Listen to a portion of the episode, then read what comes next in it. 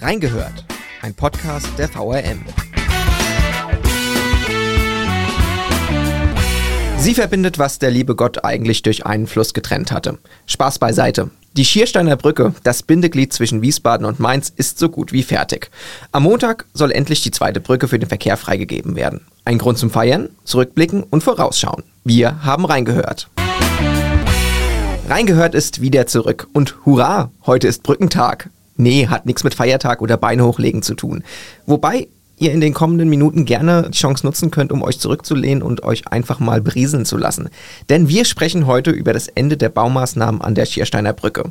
Nächsten Montag soll es endlich soweit sein. Die zweite Brücke wird endlich geöffnet. Jemand, der es ganz genau weiß, der sitzt mir jetzt am Mikrofon gegenüber. Gude an André Domes und schön, dass du es im Brückenstress wieder zu uns geschafft hast. Ja, Gude. Hi André, erklär mal, ganz persönlich. Als Wiesbadener sind wir uns doch eigentlich einig. Das Wort Brücke war doch eigentlich das Unwort des Jahrzehnts.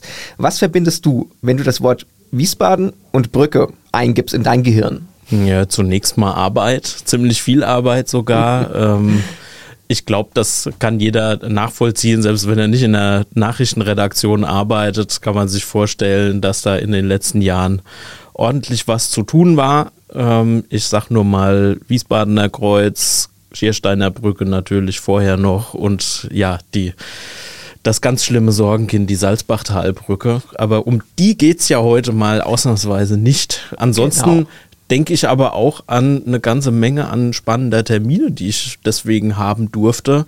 So unschön teilweise die Anlässe waren, so interessant sind natürlich auch Einblicke, die man bei Baustellenrundgängen im Gespräch mit den Brückenplanern und so weiter bekommt. Und das ist ja auch ein Stück weit der Grund, warum wir so einen Beruf haben, ne? dass man so ein bisschen Neugierde befriedigt und hinter die Kulissen gucken kann oder mal in eine Brücke rein. Aber dazu kommen wir ja nachher nochmal. Da bin ich ganz gespannt. Wo fangen wir bei dieser Schiersteiner Brücke eigentlich an? Äh, was ganz interessant ist, du sitzt gerade dabei, eine Chronik zu schreiben über die Schiersteiner Brücke. Wie viel Nerven hat das gekostet? Es kostet noch immer Nerven, also zum Zeitpunkt, wo wir den Podcast aufnehmen. Jedenfalls, ich hoffe, dass ich heute oder spätestens morgen damit fertig bin. Ich habe mir gedacht, äh, jetzt, wo jetzt das Kapitel, ich sag mal, halbwegs abgeschlossen werden kann, Schiersteiner Brücke, und lang genug hat es ja wirklich gedauert, ist natürlich ein guter Zeitpunkt, noch mal ein bisschen Rückschau zu halten auf die Entstehungszeit, auf die lange Phase der Vorbereitung, auf eine Sanierung und dann natürlich den Brückengau von 2015, der, wie wir ja jetzt aus der Sicht von heute wissen, nur der erste Brückengau in Wiesbaden gewesen ist. ja, das war schon für mich auch oder ist noch eine ganz spannende Geschichte, mal ins Archiv zu gucken und da alte Berichterstattung zu wälzen. War das denn auch 2015 da nötig? Ich kann mich daran erinnern, Anfang des Jahres als Fassnachter ist das natürlich doppelt bitter, wenn man so zwischen Wiesbaden und Mainz rumtingelt, wenn auf einmal so eine Brücke geschlossen wird. Kannst du dich an die Tage erinnern, als auf einmal diese Pressemitteilung kam, äh, die Tschechiner Brücke ist erstmal dicht? Ich kann mich zwar an die Tage erinnern, als das war. Muss aber dazu sagen, seinerzeit war ich noch nicht in, in Wiesbaden in der Redaktion eingesetzt, sondern habe in Rüsselsheim gearbeitet. Da hat man dann nur mittelbar die Auswirkungen davon zu spüren bekommen, weil einfach plötzlich alles sich über das Mainspitz-Dreieck und die dortigen Autobahnen gequält hat. Und äh, das ging natürlich dann an der Mainspitze nicht spurlos vorbei. Ich selbst wohne in Bischofsheim, mittlerweile in Ginsheim. Also insofern war ich schon direkt betroffen. Und naja, dass mich das dann nochmal als Kernthema ereilt, war äh, zu dem Zeitpunkt noch nicht abzusehen. Pech gehabt. Jetzt gibt es ja endlich Licht am Ende des Tunnels. In unzähligen Bauabschnitten wurden tausende Tonnen von Brücken in Bewegung gesetzt, zum Teil über den Fluss hinaus. Eine alte Brücke, die musste weg, eine neue musste her.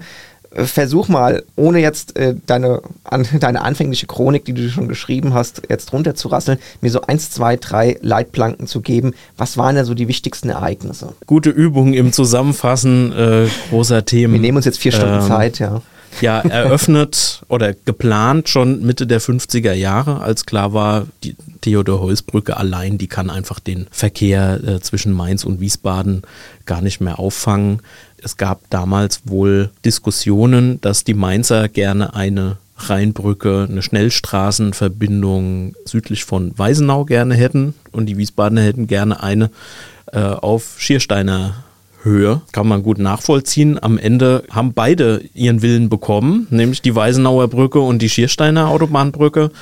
Und äh, obendrein gab es dann auch noch die Planung für die Hochheimer Mainbrücke, die ja den Ringschluss zum Mainzer Ring dann äh, komplettiert. Man muss allerdings dazu sagen, zumindest die Schiersteiner Brücke war nicht als Autobahnbrücke geplant, sondern als Bundesstraße. Mhm. Das hat man auch bis zum Schluss der alten Brücke noch angemerkt, weil die relativ schmal war für eine Autobahnbrücke.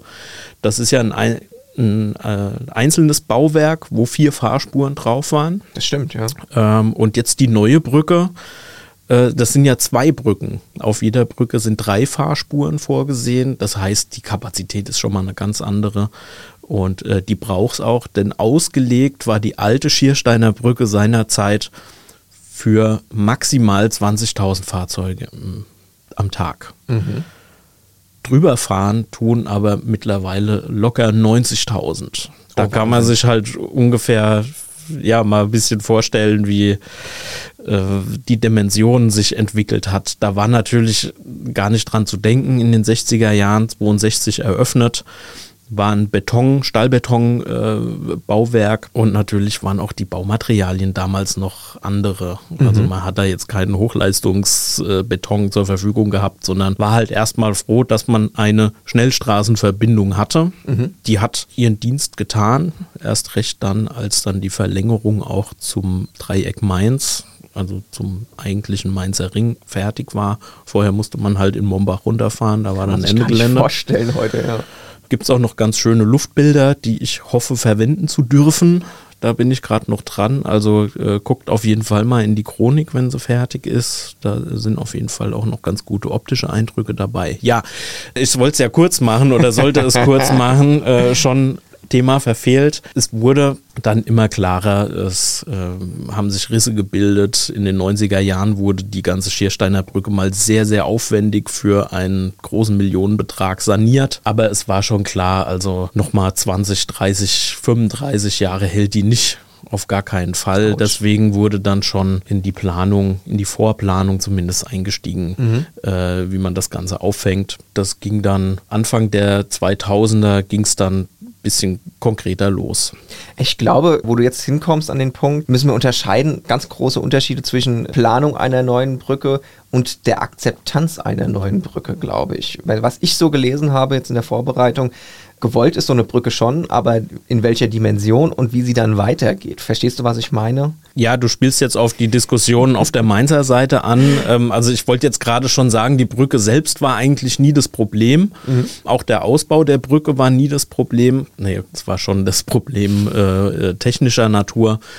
Aber die eigentlichen politischen Auseinandersetzungen, die gab es auf Mainzer Seite bei dem Verbindungsstück der A643. Das ist die mhm. Autobahn, die bei der Schiersteiner Brücke über den Rhein führt. Auf Mainzer Seite führt eben diese Trasse durch den Mainzer Sand. Das ist ein ökologisch höchst wertvolles Gebiet. Flora und Fauna mhm. äh, sind da sehr schützenswert. Das haben natürlich auch Umweltverbände und Bürgerinitiativen so gesehen und machen seit Bekanntwerden der Planungen, die ja umfassen, die Trasse auch von äh, vier auf sechs Spuren zu erweitern, machen die dagegen Alarm und ja, haben jetzt schon äh, einige Politikergenerationen äh, beschäftigt damit und natürlich auch die Autobahnplanungen also ordentlich aufschieben können, teils durch, durch Klagen und so weiter, ist natürlich ein, ein richtiges Politikum auf, auf rheinland-pfälzischer Seite. Interessanterweise auch mit Personen in wechselnden Rollen.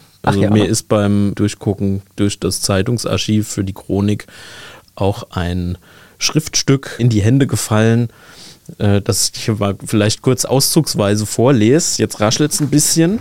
Äh, es handelt sich um eine schriftliche Antwort auf eine E-Mail-Kolumne, die unser damaliger stellvertretender Chefredakteur Lutz Eberhardt mhm. auf der rheinland-pfälzischen Seite 2018 veröffentlicht hat. Ich fange einfach mal an. Sehr geehrter Herr Eberhard, Rheinland-Pfalz ist nicht Hessen. Hessen ist nicht Rheinland-Pfalz. Und ich finde, das ist gut so. Wir haben unseren Wein, die Hessen ihren Appleboy. Wir haben unseren Saumagen, die Hessen ihre grüne Soße. Und auch wenn eine Brücke Hessen und Rheinland-Pfalz verbindet, heißt das noch lange nicht, dass das eine Ufer genauso aussieht wie das andere.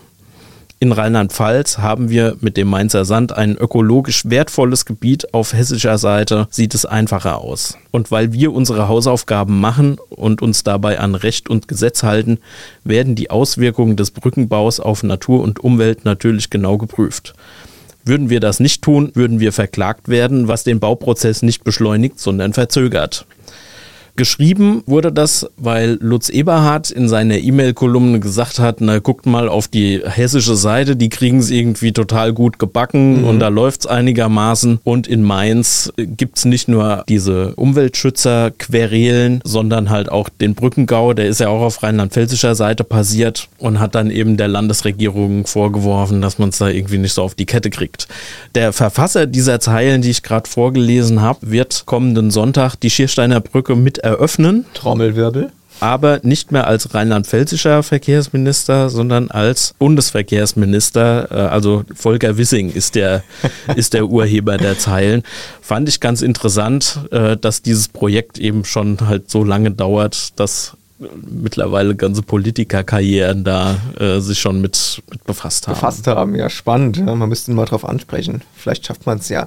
Ja, kommen wir doch mal zum kommenden Sonntag. Ähm, eigentlich war es doch jetzt vorher schon gar kein Problem, über die Schersteiner Brücke zu kommen. Ist denn jetzt diese Öffnung trotzdem eine Sensation für uns oder wie würdest du es beurteilen? Naja, Sensation ist jetzt wirklich zu hoch gegriffen. Es steht, wenn alles glatt läuft und die Daumen sind gedrückt, dieses Jahr noch eine weitere Brückenöffnung an die, ich sag mal, vom Nachrichtenwert und vom Effekt auf, das, auf den Verkehr hier im Rhein-Main-Gebiet deutlich wichtiger ist. Das ist die Öffnung der Salzbach-Talbrücke, schon allein aus dem Grund, weil es da gerade keine gibt. So ist es. Oder es gibt sie schon, aber sie ist nicht benutzbar. Über die Schiersteiner Brücke läuft ja der Verkehr schon seit der Öffnung der neuen Westbrücke. Jetzt aber ist eben die Wegmarke erreicht, dass der Verkehr dann wie ursprünglich geplant über die Brücke laufen kann. Und auch gibt es natürlich jetzt den Abschluss zu einem Großprojekt, was schon über Jahrzehnte hier die Menschen in der Region bewegt. Deswegen ist es natürlich ein großer und wichtiger Termin, erst recht für die Leute äh, links und rechts des Rheins, der ja auch mit ordentlich Tamtam -Tam und Bundespolitik, Landespolitik bei der Landeshauptstätte und so weiter gefeiert wird. Vielleicht noch mal ganz kurz als Hinweis, wenn ihr die reingehört Folge vor dem Wochenende hört. Am Wochenende selbst kann man gar nicht über die Schiersteiner Brücke fahren. Das vielleicht noch mal als kurzer äh, Verkehrshinweis. Verkehrshinweis ähm, aus dem ähm, Sendestudio. ähm, dafür, dass die Brücke am Montag für den Verkehr freigegeben werden kann. Und zwar Montag früh um 5 Uhr müssen noch ein paar Asphaltarbeiten Seiten gemacht werden. Es gibt ja diese Fahrbahnverschwenkungen, wo man da sich auf die Westbrücke draufschlenkert sozusagen und das wird zurückgebaut, angeglichen und so weiter und so fort. Und das dauert eben zwei, drei Tage. Deswegen wird die Schiersteiner Brücke am Freitagabend um 21 Uhr dicht gemacht und ist dann eben geschlossen für diese Anpassungsarbeiten, die bis Montagmorgen dauern, die auch relativ pünktlich erst fertig werden, habe ich gehört von der Autobahn GmbH, weil eben der Asphalt einfach einfach mhm. aushärten muss und kalt werden und so weiter. Spannend. Wir beschäftigen uns hier bei Reingehört ja gerne über die Arbeit innerhalb der Redaktion. Ähm, wie lief denn das da die Abstimmung und die Vorbereitungen vorher? Ich gehe davon aus, dass die Brücke auch die Kollegen auf der anderen Rheinseite interessieren wird. Ja, selbstverständlich. Erst recht deswegen, weil für den Sonntag, wo diese Feierstunde stattfindet mit Volker Wissing und so weiter, auch die Bürgerinitiative Nichts in den Mainzer Sand setzen, heißt sie übrigens, Proteste angekündigt hat weil natürlich dieser Ausbau dort noch aussteht. Ich habe auch beim Blick ins Archiv gesehen, dass äh, schon als der Spatenstich zur Brücke erfolgt ist, damals äh, man sich fotogen hinter die spatenstechenden Politiker gestellt hat und Transparente damit aufs Bild schmuggeln konnte. Also so wird es vermutlich dann am Sonntag auch wieder ablaufen. Aber du hast ja nach der Abstimmungsarbeit gefragt. Mhm. Natürlich äh, müssen wir da im Verlag gucken, dass wir alle bedienen ne? oder zumindest alle bedienen, die ein Informationsbedürfnis zu dieser Brücke haben. In Mainz und Wiesbaden ist das natürlich das Top-Thema. Deswegen sind wir da mit den Mainzer bzw. den rheinhessischen Kollegen sehr im engen Austausch. Äh, wir haben uns koordiniert mit der Bewegtbildabteilung, mhm. sprich, das sind die Kolleginnen und Kollegen, die Videos machen, die werden auch am Sonntag mit vor Ort sein Bilder müssen natürlich her und zwar auch aktuelle von der Sperrung der Schiersteiner Brücke, von der eigentlichen Eröffnung am Montagmorgen. Da heißt es dann für die Fotokollegen lange aufbleiben oder ähm, im Falle von, vom Montag sehr, sehr früh aufstehen. Und die Mantelkollegen übernehmen dann die Berichterstattung von der Feierstunde am Sonntag. Mhm. Wir gehen natürlich von der Wiesbadener Seite auch hin und gucken mal, was der Oberbürgermeister und der Verkehrsdezernent vielleicht noch so ähm, zum Besten geben. Da müssen wir dann gucken, wie wir damit umgehen und was es dann noch zu erfahren gibt. Wie kann ich es mir da ganz plastisch vorstellen? Wie wird denn diese Eröffnung am Ende aussehen? Werden rote Bänder durchgeschnitten und auf einmal fahren äh, jubelnde Autos über diese Brücke drüber oder Feuerwerk und Lichtshow. Also das erste Auto, das über die Brücke fährt, wird wahrscheinlich eine ziemlich langweilige Nummer werden. Ich vermute mal, es wird ein Polizeifahrzeug sein. Ich habe ja gerade schon gesagt, also am Sonntag selbst, wenn die Großkopferten äh, nochmal da ans Rednerpult gehen und Rückschau halten und sich vielleicht auch ein bisschen selbst auf die Schultern klopfen, da wird noch kein Auto über die Brücke fahren. Also jenseits von Baumaschinen und so weiter. Das wird alles am Montagmorgen passieren. Ich habe auch den Eindruck, dass die Autobahn GmbH, die ja erst zwei oder drei Jahre alt ist, ähm, als Institution das Ganze ein bisschen kleiner hält als Event, weil erstens mal die Arbeit noch nicht ganz erledigt ist, kommen wir vielleicht auch noch gleich zu zum anderen, weil man eben nicht direkt drüber fahren kann oder noch einen, einen publikumswirksamen Gang über die Brücke oder sowas äh, inszenieren will. Also das wird ein ganz normaler Standardtermin werden. Gut, kann nicht immer alles Brückensprengung sein, ja. Und wenn die Brücke jetzt endlich offen ist, wie geht es dann auf Wiesbadener Seite weiter? Da wird auch bestimmt noch ein bisschen gearbeitet. Stichwort Schiersteiner Kreuz, oder? Hm, da wird auf jeden Fall noch über Jahre gearbeitet werden. Insgesamt geht dieses Projekt bis 2027. Wow. Und man muss immer dazu sagen, Stand jetzt. äh, das habe ich auch beim, beim Blick in die, in die Archive gemerkt. Also die Bauzeiten und so weiter, die sind immer sehr mit Vorsicht zu genießen. Da wird sehr, sehr viel angepasst weil es natürlich auch immer unvorhergesehene Vorkommnisse gibt. Aber wie geht's weiter? Also es wird nach der Öffnung der Brücke mit Sicherheit noch hier und da an der Brücke auch Nacharbeiten geben, die man vielleicht auch erst machen kann, wenn sie in Betrieb ist und man weiß, wie die Belastungen und so weiter sich ausformen. Dann geht unter der Brücke das Großreinemachen los. Also abgeräumt ist dieser Bauplatz auf Schiersteiner Seite schon weitestgehend. Ich bin letztes Mal dran vorbeigefahren aber das ist auch noch so ein Brückenöffnungsteil, der noch aussteht unter der neuen Ostbrücke. Da hat die neue Schiersteiner Brücke nämlich eine Besonderheit, nämlich einen abgehängten Fahrradweg. Der sieht recht spektakulär aus, weil der so halb unter der Brücke hängt, zur Redbergsaue führt und auch mhm. auf die andere Rheinseite führt und das Bauteil ist noch nicht freigegeben. Das kann natürlich erst geöffnet werden für Fußgänger und Radfahrer, wenn unter der Brücke der, der Baustellenplatz praktisch aufgeräumt ist, sonst kann man dann nicht drauf fahren. Okay. Äh, ist ja logisch. Fertig ist das Teil, aber da freuen wir uns sehr drauf, wenn wir da mal eine Jungfernfahrt drüber machen können, weil ich glaube, das ist schon auch ein touristisches Highlight, so über dem Wasser schwebend äh, über den Rhein fahren zu können mit dem Fahrrad. Das ist nochmal ein ganz anderes Erlebnis als oben direkt neben der Fahrbahn, wo es richtig laut ist und die Autos an einem vorbeizischen. Was man aber gar nicht vergessen darf, ist ja, dass unterhalb der Brücke ja auch noch ganz schön was geplant wird. Weißt du darüber was? Ja, weiß ich, weil ich da auch ganz viel drüber geschrieben habe und wo sich auch nochmal ein Blick in die Kurierberichterstattung lohnt, weil wir eine ganze Serie zur Ufergestaltung gemacht haben. Und da ist der Platz unter der Schiersteiner Brücke natürlich. Der ja früher mal nur so ein abgehalfterter Parkplatz war. Ja, also das war ist jetzt auch natürlich natürlich unter der Brücke, ist natürlich auch mit äh, sehr viel Stereotypen behaftet. Wiesbaden hat schon vor, da draußen ein richtiges Schmuckstück zu machen und auch wirklich zu nutzen, was so eine breite Autobahnbrücke eigentlich auch bietet. Erstens mal ist das an einer Stelle, wo ja der Abstand zum bebauten Bereich oder erst recht zu bewohntem Gebiet relativ groß ist. Das heißt, es ist eigentlich eine überdachte Fläche für eine Freizeitnutzung, wo es vielleicht ein bisschen lauter sein kann, ohne dass sich direkt jemand gestört fühlt. Und äh, weißt du auch, wenn irgendwo Lärm ist und da reicht auch schon ein kleines Straßenfest mhm. oder ein weit entferntes Open-Air-Konzert oder sowas.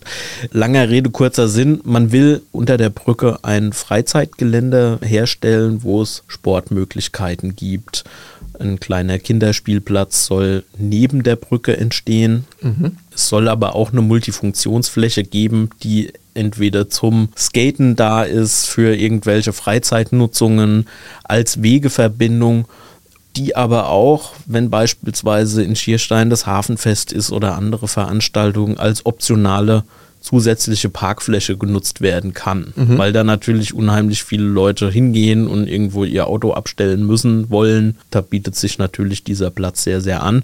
Und im hinteren Teil, sprich dem wasserabgewandten Teil dieser Fläche, die schon ziemlich groß ist, die geht ja bis zur Rheingaustraße, ja. soll ein Park-and-Ride-Platz entstehen den man an dieser Stelle auch ganz gut gebrauchen kann, denn also einen viel besseren, direkteren Autobahnanschluss als äh, unter der Autobahnbrücke äh, kannst du kaum haben von dort aus ist man halt mit dem Bus auch relativ schnell beispielsweise in die Innenstadt gefahren, nach Biebrich zum Einkaufen oder äh, zum Biebricher Bahnhof, um mit der Bahn irgendwo weiterhin zu kommen. Also das wird noch ein spannendes Bauprojekt. Da ist dann aber die Autobahn GmbH raus. Die haben auch an der Salzbachtalbrücke in Wiesbaden noch genug zu tun, glaube ich. Jetzt ist es dann an der Stadt Wiesbaden das anzupacken und natürlich erstmal finanziert zu bekommen. Das ist auch noch nicht ganz geklärt, äh, wo da das Geld herkommen soll. Aber ich glaube, das wird, wenn vom Uferkonzept was umgesetzt wird, schon einer der ersten großen Projekte, was man angehen will. Einfach weil da ja jetzt eine Brache entsteht und man ja auch gucken muss, dass man die Radwege und Fußgängerwegebeziehungen äh, wiederherstellt, die ja jetzt über Jahre unterbrochen waren zwischen den Rheinwiesen und dem Schiersteiner Hafen, ähm, weil da einfach ein Bauzaun stand und das große Baubüro für die Brückenplaner. So, wo war die, was war die Frage? Wie es weitergeht, aber das siehst so, du mal, das ist doch echt Ja, weiter geht es ne? halt jenseits der Brücke auch bei dem Verbindungsstück der A643 einmal nach Wiesbaden rein und noch mehr am Schiersteiner Kreuz, das genauso wie die Schiersteiner Brücke ja von der Kapazität her ausgebaut wurde, auch ertüchtigt wird für die Verkehrsverhältnisse des 21. Jahrhunderts.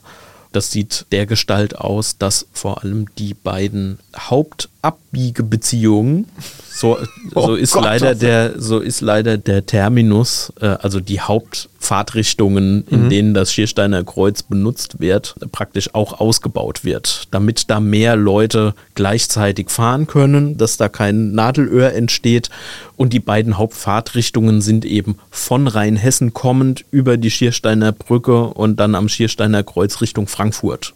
Mhm und in der Gegenfahrtrichtung. Das heißt also, diese Abbiegespuren, die normalerweise über solche Abfahrtsrampen und Ohren von dem Autobahnkreuz abgewickelt wurden, das wird komplett anders aussehen. Das wird eine zweispurige Abbiegespur werden in beiden Richtungen. Und das ist eine hochkomplizierte oh, wow. Geschichte so ein Autobahnkreuz, was ja trotz Salzbachtalbrückensperrung noch relativ viel genutzt wird, mhm. unter Verkehr umzubauen. Das ist von der Logistik her eine Höchstschwierigkeit. Erst recht, weil direkt nebendran noch eine Eisenbahnlinie verläuft, unten mhm. drunter noch äh, Straßen sind und so weiter. Also das besteht auch nochmal aus einer ganzen Reihe an Einzelbrücken und äh, Rampen und so weiter. Da kann man sich schon vorstellen, dass das länger dauert. Und genauso wird ja auch auf hessischer Seite das Verbindungsstück noch sechsspurig ausgebaut. Mhm. Da ist man schon relativ weit, aber das wird auch noch ein paar Jahre dauern. Na gut, also das Thema Brücke wird dich weiter beschäftigen, gehe ich Auf jeden Fall.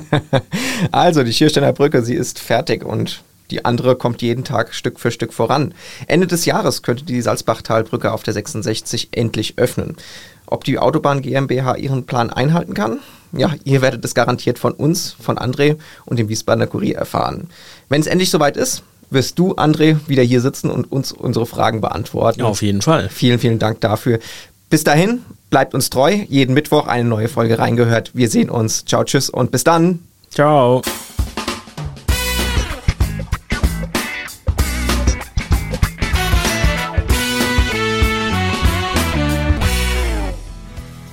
Reingehört ist eine Produktion der VRM von Allgemeiner Zeitung, Wiesbadener Kurier, Echo Online und Mittelhessen.de. Redaktion und Produktion die VolontärInnen der VRM. Ihr erreicht uns per Mail an audio.vrm.de.